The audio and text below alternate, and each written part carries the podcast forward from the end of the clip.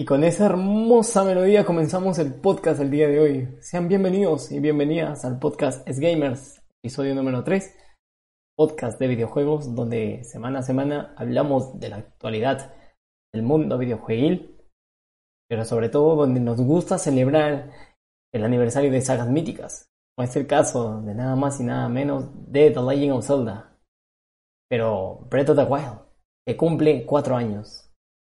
No sé si muchos recuerdan al lanzamiento de la Nintendo Switch un 3 de marzo del 2017, con uno de los juegos que por supuesto también compartió plataforma con la Wii U.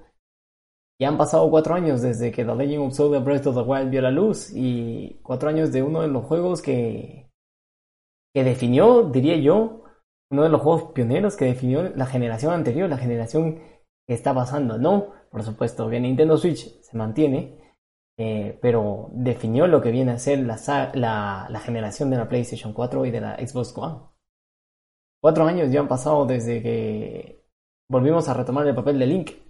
Esta vez un Link que despierta después de mucho tiempo, donde tiene que vencer, tiene que atravesar todo Irule, de nuevo un, un Breath of the Wild de un mundo abierto que los fans lo estábamos pidiendo desde hace mucho tiempo atrás con la saga The Legend of Zelda y por fin se nos cumple con una asombrosa historia, unos momentos memorables. Eh, no sé si me están escuchando gente que le dedicó muchas horas a, recorrer todo Irule para conseguir todas las semillas de, de Colop.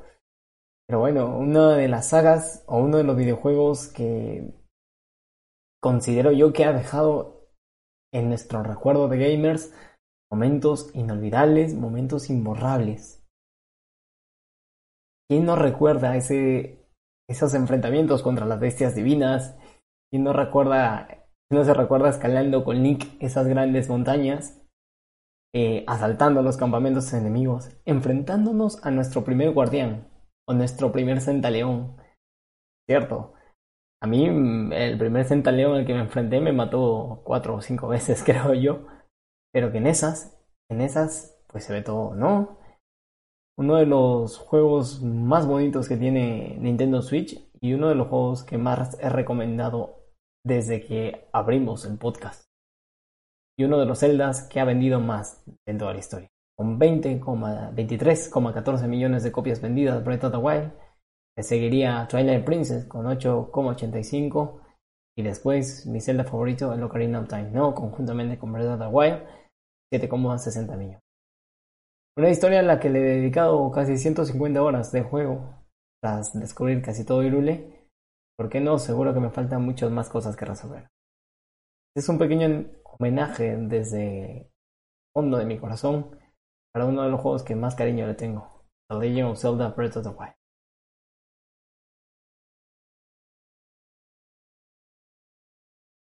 Y bueno, con esa pequeña introducción comenzamos. Eh, comenzamos el episodio número 3 del podcast Es Gamers. Un episodio muy especial porque hemos tenido, hemos tenido muchos, eventos, bueno, muchos eventos no. Lo que pasa es que me acabo de confundir, iba a decir muchos, pero que se filtró hace nada más unas horas eh, lo que viene a ser el, el video de Elder Ring, ¿no? Que se le filtró a Bandai.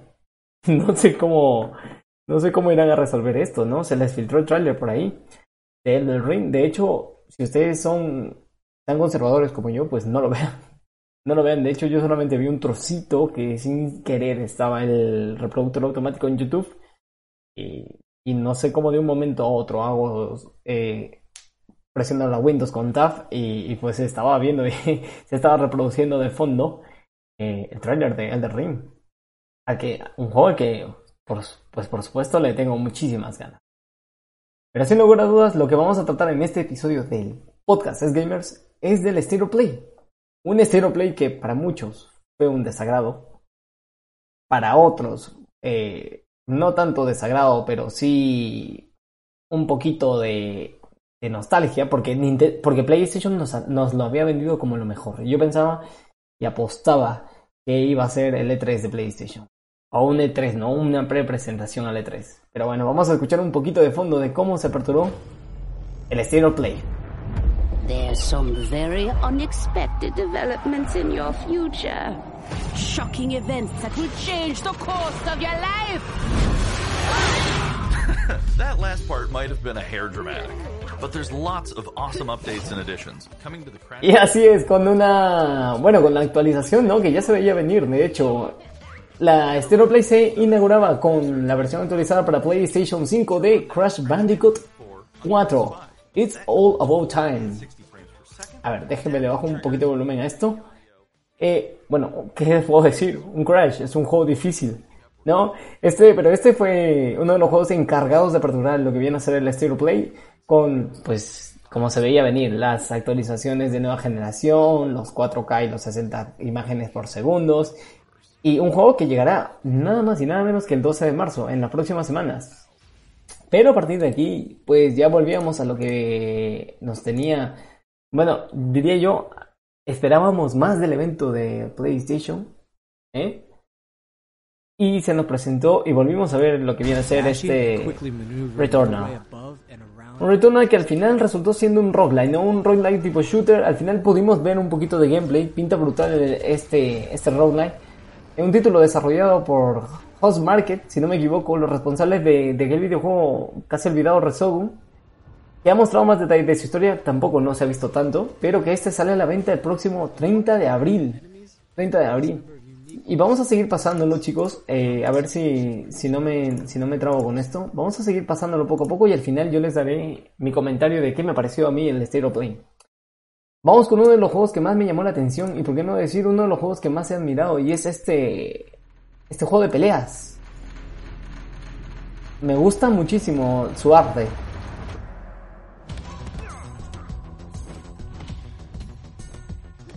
Estoy hablando nada más y nada menos que de Sifu. No, un juego de un estudio independiente, Absolver, que, bueno, que de hecho ya tiene otro juego anterior, no recuerdo muy bien el nombre, pero Sifu va a tratar de ponernos en la piel de un joven estudiante de Kung Fu que busca venganza.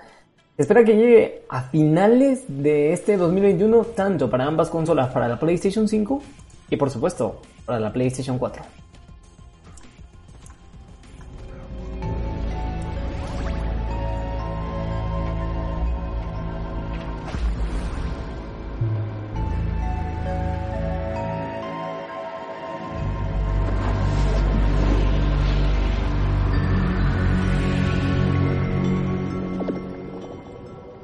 Eso que estaba sonando de fondo es un poquito de lo que se nos mostró del gameplay de Solar Ash. Un Solar Ash que con este gameplay parecía bastante a The. No sé si le suena a The uno, de las joyitas que hubo el año pasado. Eh, bueno, este, este Solar Ash es el nuevo juego del equipo de Horse Machine, un estudio independiente responsable que, que ya había lanzado el juego este, el Hyper, Hyper Life Drifter, Drifter, si no me equivoco. Eh, bueno, un 3D que se ve que es un juego de plataformas rápido, fluido, como ya les decía un poquito a The Padless, muy parecido, ¿no? Eh, que bueno, el encargado de, llevar Solar Ash o de, crear Solar Ash, su diseñador Alex Preston, ha sido el responsable de, mostrar el nuevo gameplay. De hecho, no sé si, si escuchan la voz de fondo, pero él es el que nos, nos está comentando un poquito de lo que iba a ser Solar Ash o de lo que va a ser Solar Ash. Y se supone que este llegará a finales de año de la mano de Annapurna Interactive.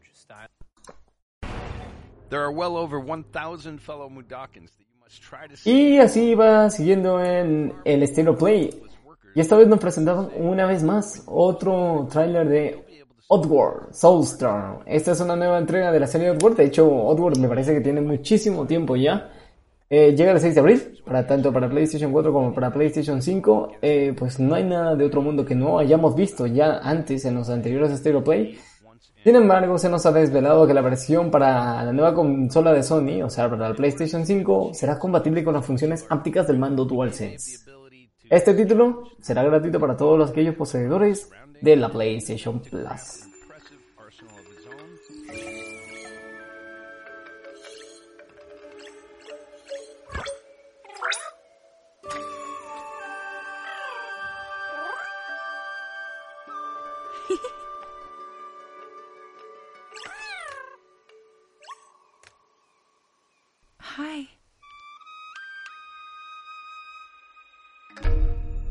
Vaya, vaya emoción que tengo, vaya emoción que tengo y vaya hype que tengo con este juego, este Kina Bridge of the Spirits, este espectacular juego que se ve que tiene un poquito de plataformas, un poquito de acción y un poquito de aventuras, desarrollado por el estudio Ember Lab.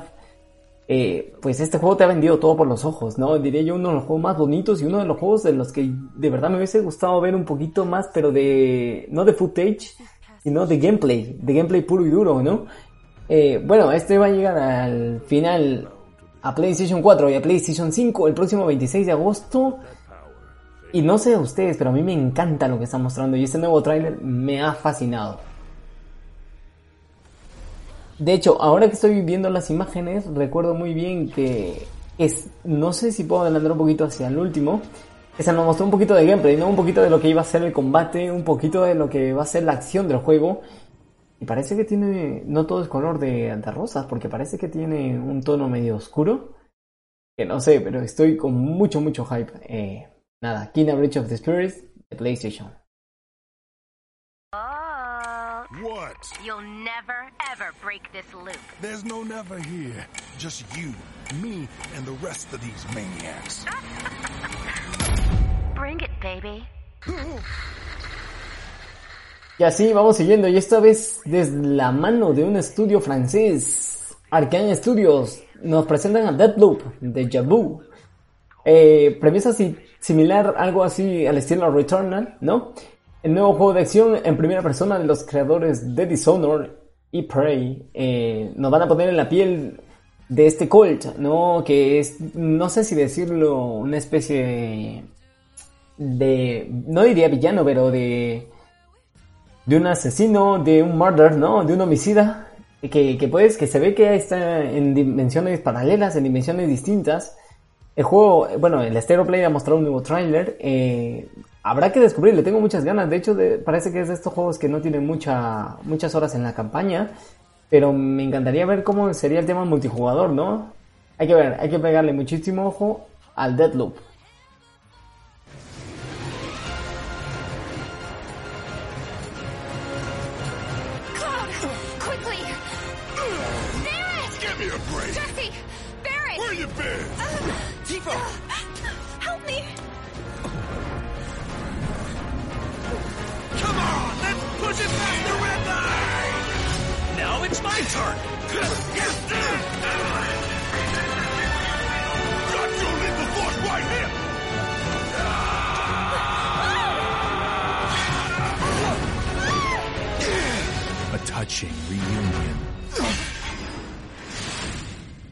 Estábamos escuchando un poquito de lo que viene a ser Final Fantasy VII Remake Integrate. Eh, pues ya se veía venir, ¿no? Al final se veía venir, al final uno de los rumores que tenía era cierto. Es que Final Fantasy VII Remake llegará a PlayStation 5, ¿no? De hecho, este fue el juego final con el que se terminaba el estilo Play. Una de las aventuras más hermosas, una de las de los juegos que más me gusta jugar y rejugar y pues lo he jugado en todas las plataformas. Llegará nada más y nada menos con su actualización para PlayStation 5 el próximo 10 de junio. Y aquellos que afortunados como yo que lo tengamos ya en la versión de PlayStation 4 podemos actualizar sin un coste adicional. Ahora bien, se nos presentó una especie de DLC, por decirlo así, que sería la expansión de Yuffie, ¿no? Yuffie. Eh, pero esto se va a vender por separado, obviamente, o junto con un pack de un juego completo, ¿no? Para aquellos poseedores que la PlayStation 5 que no hayan podido disfrutar de esta aventura aún de Cloud y sus amigos, totalmente recomendado eh, Final Fantasy VII Remake Integrate.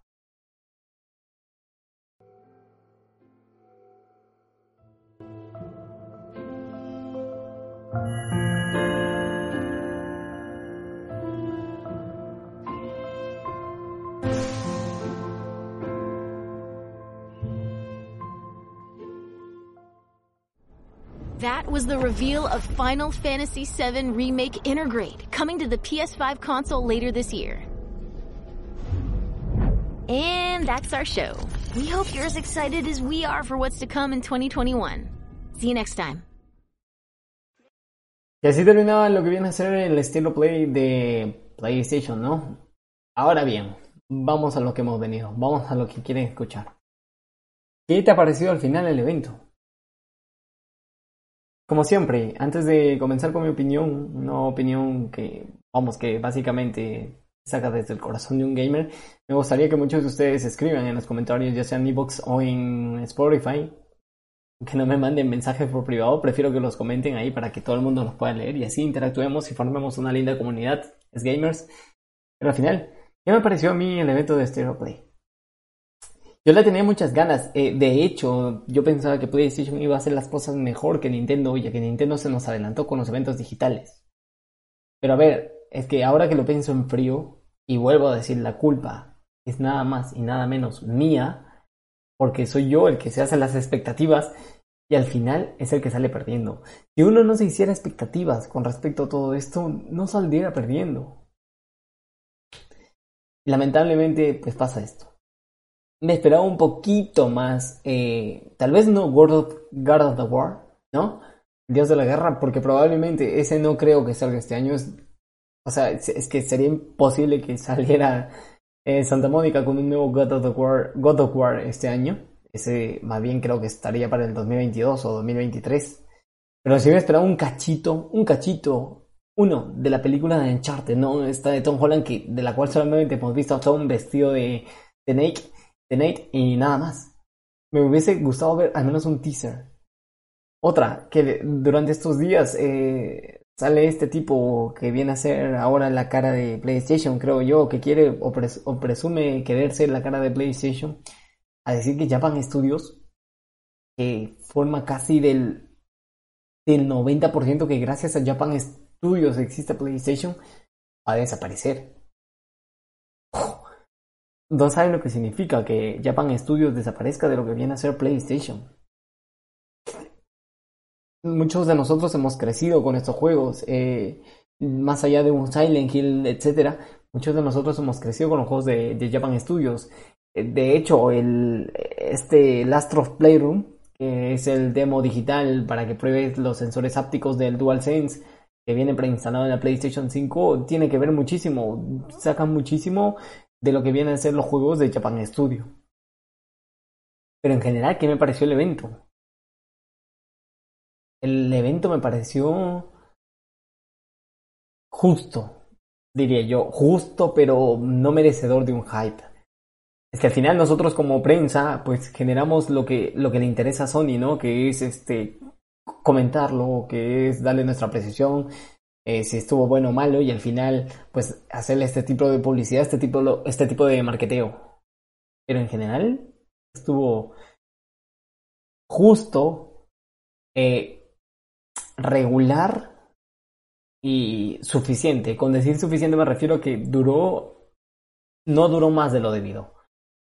Podría haber durado un poquito menos, sí, pero está bien, la duración está bien, no hay quejas con eso pero que uno esperaba más. Lo que me esperaba concretamente, y al menos eh, un nuevo trailer, es de Horizon Forbidden West. Que de la historia de Aloy me, me hubiese fascinado y creo que Sony hubiese cerrado con, con broche de oro si el último hubiese sido un poquito, un poquito de teaser o de trailer de lo nuevo, ¿no? De Horizon, de Horizon, Horizon Forbidden West. Eh, como les mencionaba al comienzo, nada de God of War, es que no había, no había que ver nada de God of War, pero no, no hay otro juego más, aparte de, qué sé yo, de, de Sifu, de, y de la actualización de, de Final Fantasy que no hayamos visto. A ver, es que The Returnal o Returnal sí hemos visto, tampoco no sabíamos de qué iba en la totalidad, de hecho tampoco no sabemos concretamente de qué va, pero ya sabemos al menos que es un roguelike, ¿no? Que no es un tercera persona normal. Eh, bueno, de Crash Bandicoot, ¿qué te puedo contar? Es una actualización nada más. Me gustó mucho la revelación de Sifu. A este juego sí le tengo muchísimas ganas, este de combate. Este creo que pega. Este va a pegar muchísimo, muchísimo. Solar Ash, esto ya se veía venir, eso ya se veía, tampoco no es una sorpresa, al igual que tampoco no es una sorpresa Soulstone, ¿no? Definitivamente, no creo que sean sorpresas. Ahora, de Kina, Bridge of the Spirit, me hubiese gustado ver un gameplay. Vamos, que si le vas a dedicar tiempo, le vas a dedicar 50 minutos, al menos un minuto de gameplay eh, de Kina, batallando contra un boss secundario, no importa, pero que nos muestre todo lo que nos puede ofrecer el juego, hubiese sido espectacular. Tan solo un poquito de eso, de Kina y un poquito de, de Horizon, uf, hubiese sido el mejor evento de Sony de este año. Claro, por supuesto que todavía queda tiempo en el año que recién estamos comenzando, pero vamos, que, que soñar no cuesta nada, ¿no? Y ya me estoy haciendo de nuevo yo eh, eh. Eh, bueno, de Deadloop, pues ya hemos visto todo, ya sabemos de qué va, de hecho, desde los primeros trailers y la revelación, ¿no? De la campaña de Gifu, de, perdón, de Yuffie de Final Fantasy VII Remake. Eh, que a mí me encanta jugar Final Fantasy VII. De hecho, ustedes que escuchan el podcast saben que es uno de los juegos que más defiendo, es, uno de los juegos con los que crecí, uno de los juegos que juega en diferentes plataformas, pero es uno de los juegos que me esperaba muchísimo más. Y ahora yo les planteo la pregunta siguiente. ¿Qué pasa si... Porque todos sabemos que Final Fantasy VII Remake le falta una segunda parte, ¿no? Que terminó una, una primera parte, terminó una primera parte, pero le falta la segunda parte. ¿Qué pasaría si solo la segunda parte sale para PlayStation 5 y ya no para PlayStation 4? ¿Se imaginan? O sea, es que es una cosa que no he podido ni siquiera dormir de tan solo pensar eso. Porque vamos, que yo a mí me gusta dedicarme a la prensa y todo esto, pero no tengo una Play 5. Y, y me cuesta pensar que ya la segunda parte de Final Fantasy VII ya no saldrá para PlayStation 4. No sé, aquí estoy divagando muchísimo, no sé. A mí me parece que Sony ha hecho, como lo describí, algo justo, algo regular y algo suficiente. Y me hubiese gustado, si, si tan solo hubiesen implementado esos dos juegos que ya había mencionado, Horizon y un poquito de gameplay de Kina, yo creo que hubiese sido un evento bueno. Un evento bueno, un evento que, de hecho, creo que el último, el último State of Play antes de este mostraron un poquito de lo que viene a ser Miles Morales, la revelación de Kina. Ese, ese Play fue, fue bueno, fue bueno. No fue tan regular como este. Pero bueno, amigos, ¿qué quieren que les diga? Eh, a ver si, a ver si los próximos eventos ya nos muestran un poquito más. De hecho, creo que de aquí en unos dos, tres meses ya estaríamos hablando, ya estaríamos viendo un nuevo evento. Y ahora le toca a Microsoft. Vamos a ver qué, qué presenta Microsoft, ¿no? Lo que, lo que me jode bastante de Sony es que ya den por desaparecer Japan Studios. Y, y yo recuerdo muy bien que Japan Studios forma parte de, de PlayStation. O sea, de hecho la mayoría de juegos de, de Japan Studio, perdón, de, de PlayStation se enfocan en lo que viene a ser Japan Studios. Y, y no es de coña, lo, digo de verdad. Eh, me parece que fue por el año 93, ¿no? Eh, pero bueno, lo que sabemos hasta ahora, que ya a principios de este 2021, varios empleados han anunciado, y empleados relevantes anunciaron que ya dejarían la empresa totalmente. O sea, porque ya Sony simplemente no ha renovado contratos.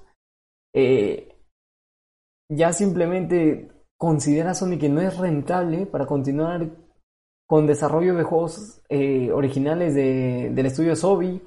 Porque, porque bueno, ahora dicen que Japan Studios se volverá a centrar en, en el Asobi Team para aprovechar la, la popularidad de Astro Room, pero, pero bueno, eso. Y a ver, y a ver si mal no recuerdo, a ver, juegos que hayan sacado Japan Studios, eh, por ejemplo, no sé si se acuerdan de la de Zero Pilot, eh, este juego Kinyoku no Senshi, me parece que era, o el Tomoyashi Hotel, no, que esto fue, bueno, estos son muy antiguos. Hay otro que me acuerdo que era, por ejemplo, el Beat, el Beat Planet Music, ¿no? El, el Coco los niños de dados mágicos. Eh, no me acuerdo si era un... que- los nombres de los juegos japoneses como que es un poco difícil de probarlo, pero también sacaron como que la Space Adventure Cobra en los PlayStation Comics, ¿no? Hubieron como cinco o seis números, me parece, de las de PlayStation Comics, y de hecho uno de esos, de los, no sé si fue el cómic número 3 o el cómic el PlayStation Comic número 3 o el PlayStation Comic número 5 que se dividió en dos partes, ¿no? Del Buzzer Beat- Beater, me parece que fue así. Recuerdo muy bien. Pero bueno. generalmente, pues eso es lo que me pareció el evento de Sony, ¿no? Tampoco no diría mediocre. De hecho, mucha gente estuvo enfadada cuando terminó el evento de Sony. Eh, pero yo sigo con esa idea. Yo sigo con, a partir de ahora voy a seguir con la idea de, ya no generarme hype. De no hypearme, de mantenerme al ras, porque si tú no te hypeas, luego no te decepcionas.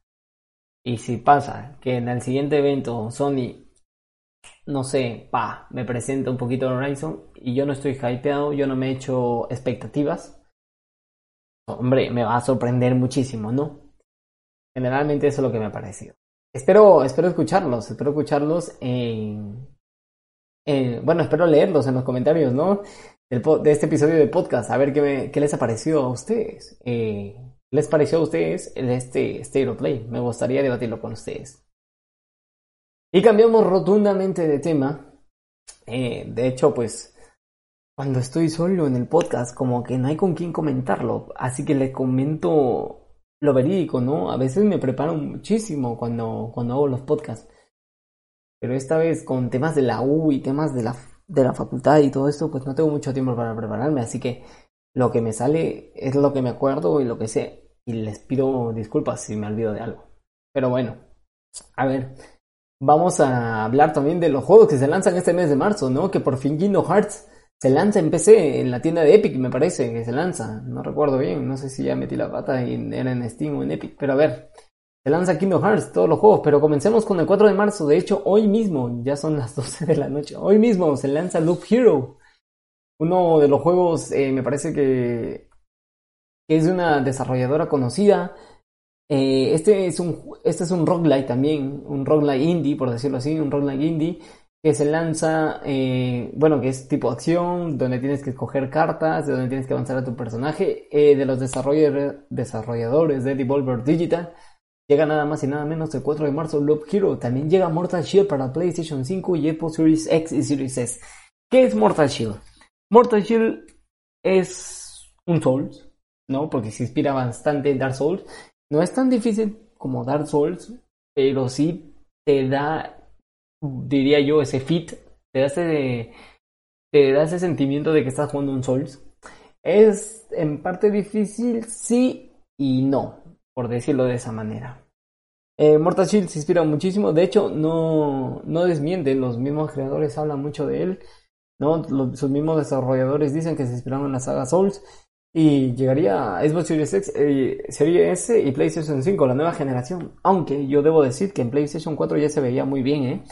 En Xbox One también se veía muy bien y en PC pues vamos que PC es siempre siempre va a ser lo bueno, bueno. Pero si ya se veía bien, así que no asienta mal estos cambios de nueva generación, esta nueva tasa de recuadros y esta resolución, ¿verdad? 4K. Pasamos al 12 de marzo y esta vez hablamos de un juego que la sienta muy bien a la Switch. Un juego que de hecho les mencionaba, ¿no? El que aperturó la State of Play. Es Crash Bandicoot 4 It's About Time. Este que llega con nuevas facetas, ¿no? Un poquito más... Eh, me gusta... Lo que me gustó más de Crash Bandicoot 4 era que podías aplicarle diferentes filtros al juego, ¿no?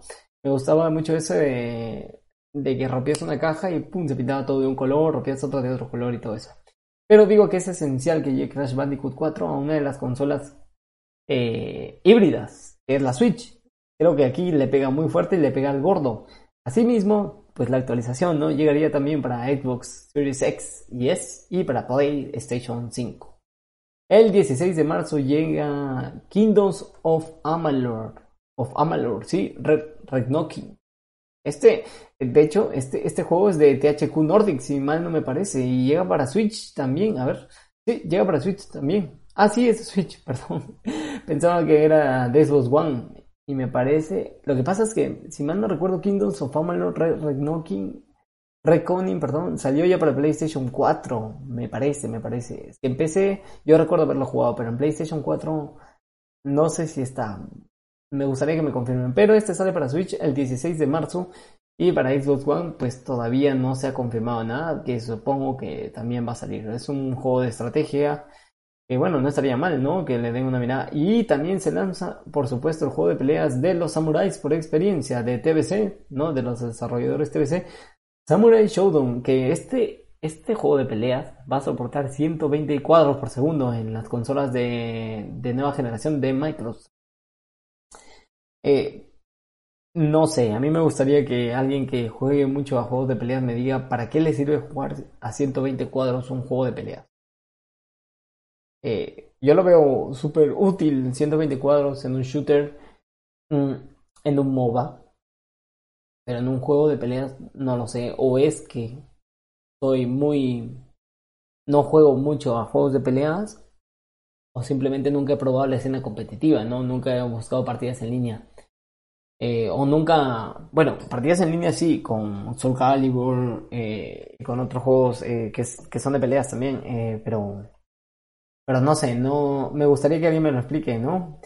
Pero si ya lo soporta, pues enhorabuena. Samurai Shodown llega, este, me parece, la fecha exacta de Samurai Shodown llega el 16 de marzo para Xbox Series X y Series S. El 25 de marzo llega para todas las consolas actuales. Eh, estoy hablando nada más y nada menos que de Switch, Xbox Series X y Xbox Series S.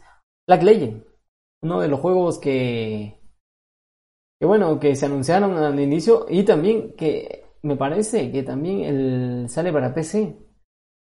Sin embargo, el 26 de marzo sale Tony Hawk Pro Skater 1 y 2 para Switch. Ojo, para PlayStation 5 y para Xbox Series X y Series S. Tony Hawk que le pega muy, muy, bien a la Switch. Y también sale a finales de este mes la saga de Kingdom Hearts. Uno de los juegos que, pude jugar de Kingdom Hearts 3 en, PlayStation 4, pero me, me, encantaría jugarlo ya en PC toda la saga. Toda la saga, ¿no? Viene en un pack, que mal me recuerdo. Y nada, pues a disfrutar de los lanzamientos que viene este marzo. Este marzo viene cargadito, no bueno, no tan cargado como los meses que ya se nos van a venir, ¿no? Ya les estaré comentando. Pero bueno, que no está nada mal. De hecho, los meses entrando verano, lo que se nos viene es así. También aprovechando ya que tengo un poquito de tiempo, ¿no? Aquí en el podcast es... Y les voy a poner uno de, lo, de los juegos que, que he terminado ya. Y que me ha gustado como no tienen idea. De hecho, es el primero de la saga que me juego. Y el primero de la saga que termino y a ver si lo logran identificar tan, con tan solo escuchar un trocito de su soundtrack. A ver si lo logran identificar, ¿sí? Es uno de los juegos que más me he demorado, de hecho lo he terminado en 42 horas, me parece, la campaña principal, pero bueno, ahí está.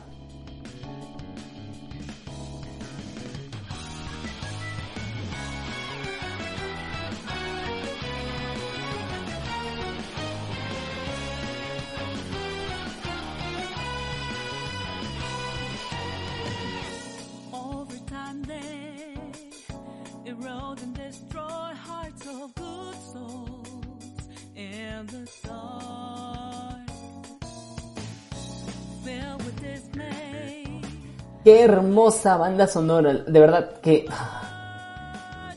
Es imposible ponerles un, un trocito.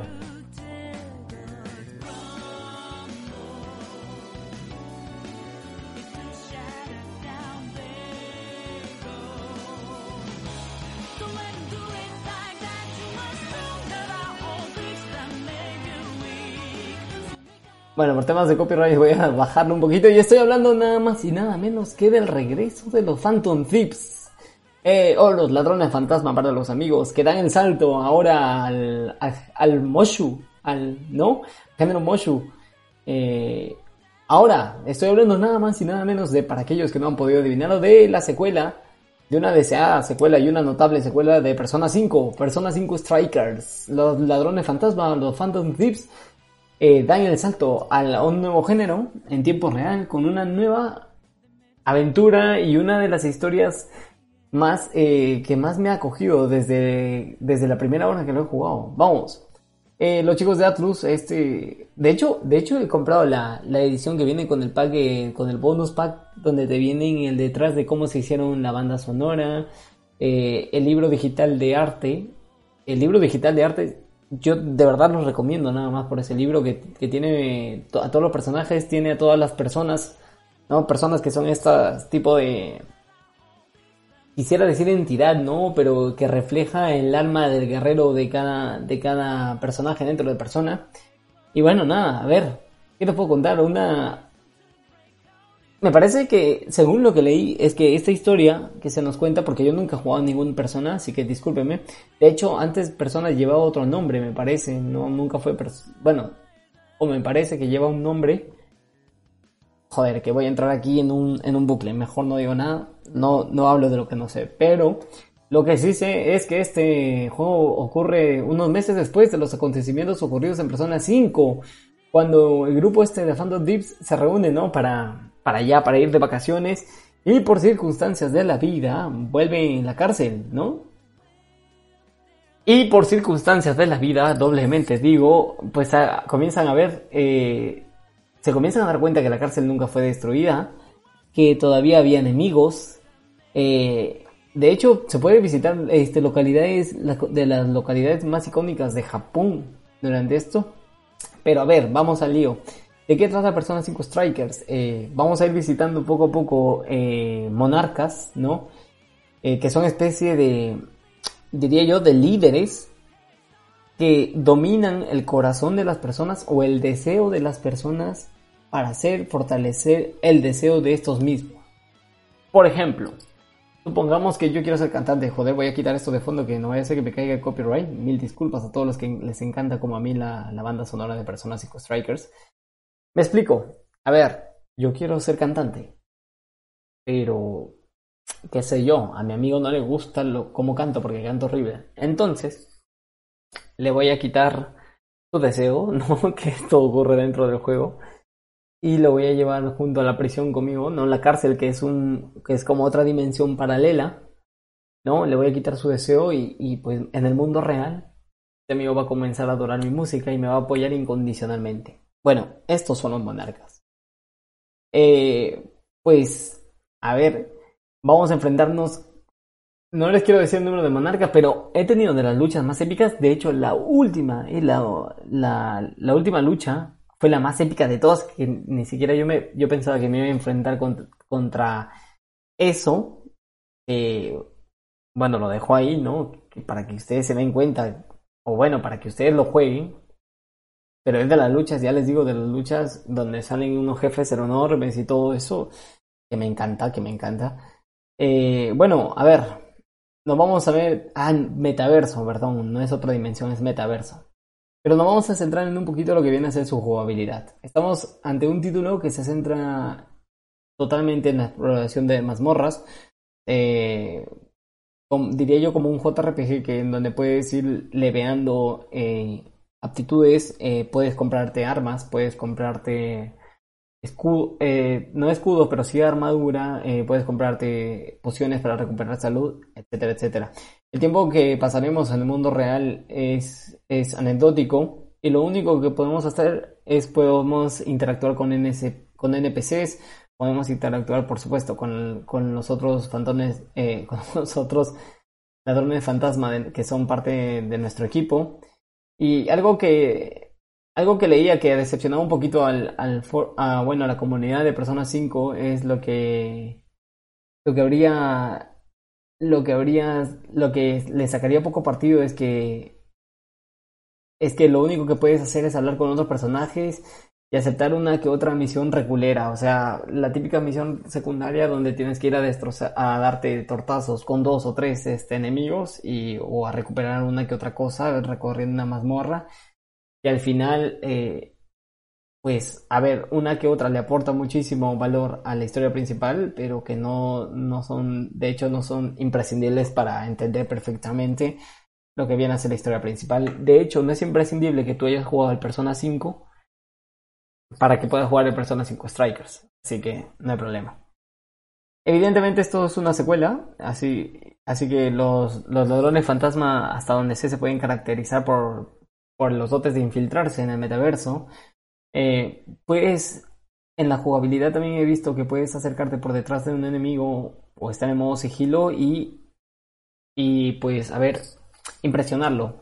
En dos sentidos, le puedes pegar de una, eh, no sé si rematarlo, pero hay como una especie de, smash, una especie de final.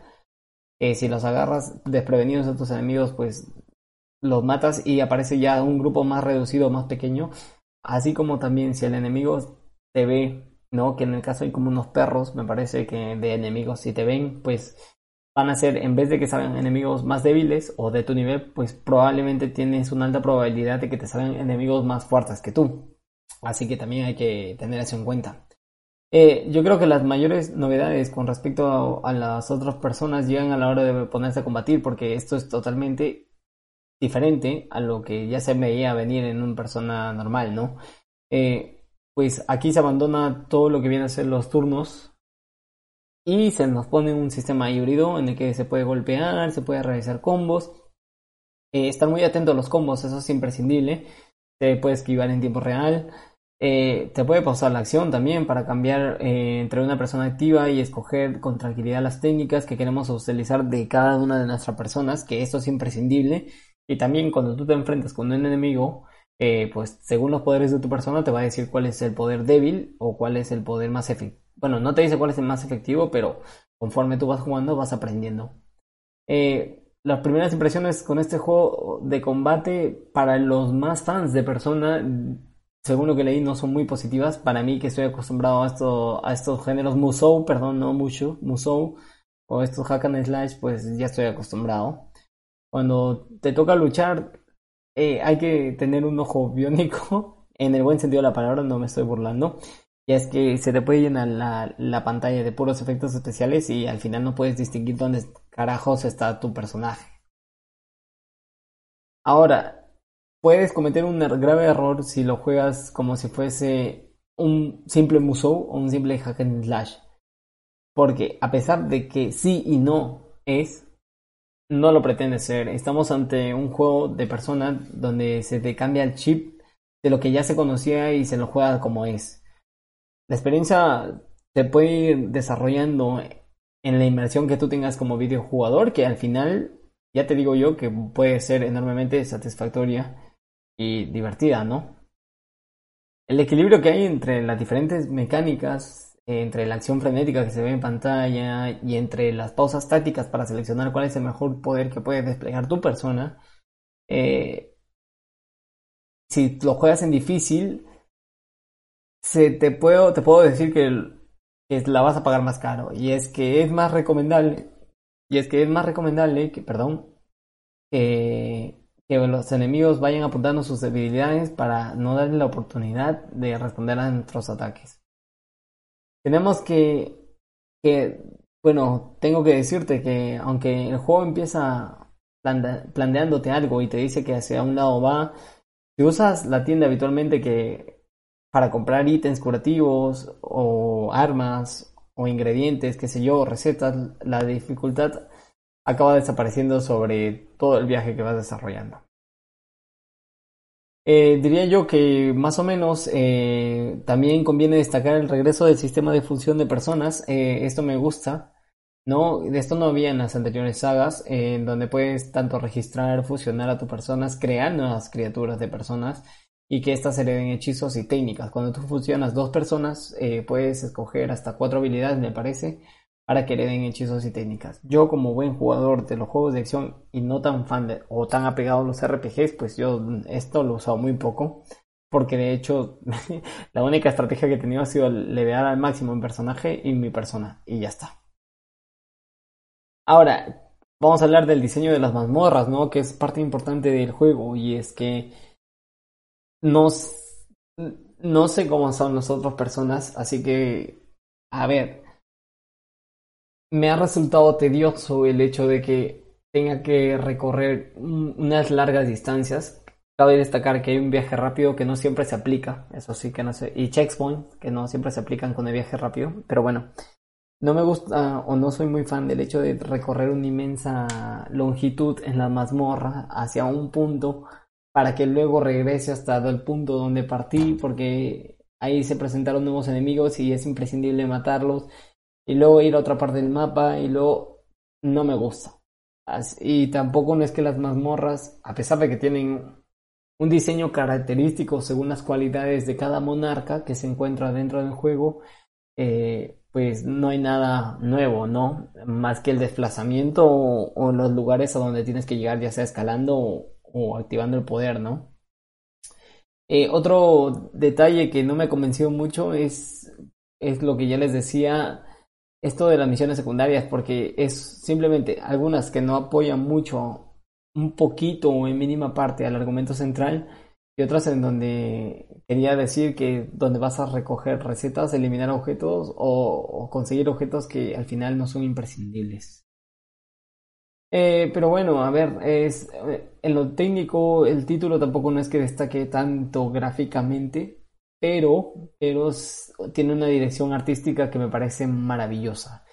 Tiene una banda sonora espectacular, yo creo que lo mejor del juego, el diseño artístico, la banda sonora, eh, como ha sido mi, mi, primera persona, pues yo diría la historia también. Y, y, eso es lo que más destaco, sobreponiendo sobre todo eh, la banda sonora, que para mí es espectacular. De hecho, en PlayStation 5 me parece que el modo gráfico es a 4K dinámico y a 60 cuadros. Yo creo que un juego que perfectamente hubiese estado en 4K a 60 cuadros, sin problemas. Eh, hay lo que pasa es que al haber tantas cosas que suceden tan rápido en pantalla, pues probablemente pues ya sé que por ese lado pueda ir que la resolución sea variable. Eh, pues a ver, lo que sí les puedo decir es que puedes escoger entre, para los más amantes del idioma japonés, puedes escoger entre si los personajes hablan inglés o japonés. Y de hecho, el doblaje solamente llega a español, pero en subtítulos, nada más. Y bueno, eso ya las tiene acostumbrado, me parece, la saga Persona. Eh, Persona 5 Strikers diría yo como, como algo final que es un juego que recomendaría. Siempre y cuando te gustan los Musou, pero si eres muy apegado a lo que viene a hacer o lo que viene haciendo y ya le saga de persona, eh, pues si eres una persona que, ya se terminó el Persona 5 y, y eres tan apegado a esta saga, no purista, pero sí apegado te la recomendaría. Pero si eres purista no te la recomendaría porque el juego cambia la temática y el esquema de lo que viene siendo los anteriores personas. Sin embargo, sí, se viven, o sea, sí sigues viviendo la inmersión de lo que viene a ser una cárcel, ¿no? O el metaverso, como le conocen, que esto ya estaba presente en anteriores personas. Eh, los ladrones fantasmas siguen cada, cada integrante de la banda, comenzando por el líder que es el Joker, comienza, este, siguen manteniendo sus propios carismas, sus eh, distintivos. De hecho, no sé si en las anteriores personas, eh, porque en este Persona 5 Strikers, tú, tú seleccionas o haces clic en, en diferentes opciones según la conversación que se presente, lo que quiera decir el Joker. Así que no sé si es esto. Eh, pues yo, yo les diría que me den una oportunidad. sería muy difícil decirles que los pueda decepcionar. Así, y yo les recomendaría, pues, desde el fondo de mi corazón, Persona 5 Strikers. Un juego que, que, vamos, que me ha encantado. Y ya está. Ya está, yo creo que ya no hay nada más que decir. De hecho, me quedo sin garganta de hablar. No sé por qué, como si hablara todo el día. Yo me voy a tener que refrescar la garganta. Eh, bueno, hasta aquí el episodio del podcast. Espero que les haya gustado, chicos y chicas. Eh, nos vemos la. Nos vemos. No sé por qué estoy acostumbrado a decir nos vemos. Nos encontramos la semana que viene. Eh, ya saben, no sé si Van y me acompañará la siguiente semana. O de nuevo, yo estaré aquí para hacer solo el podcast, ya saben, con todo el corazón y por supuesto agradeciéndoles episodio episodio por escuchar. Un abrazo, que tengan un excelente día, noche, madrugada, tarde, donde quiera que nos estén, o donde qué horas nos estén escuchando, o donde qué día nos estén escuchando. Que tengan un increíble día, cuídense mucho, que ganen sus rankings. Un abrazo. Chao, chao.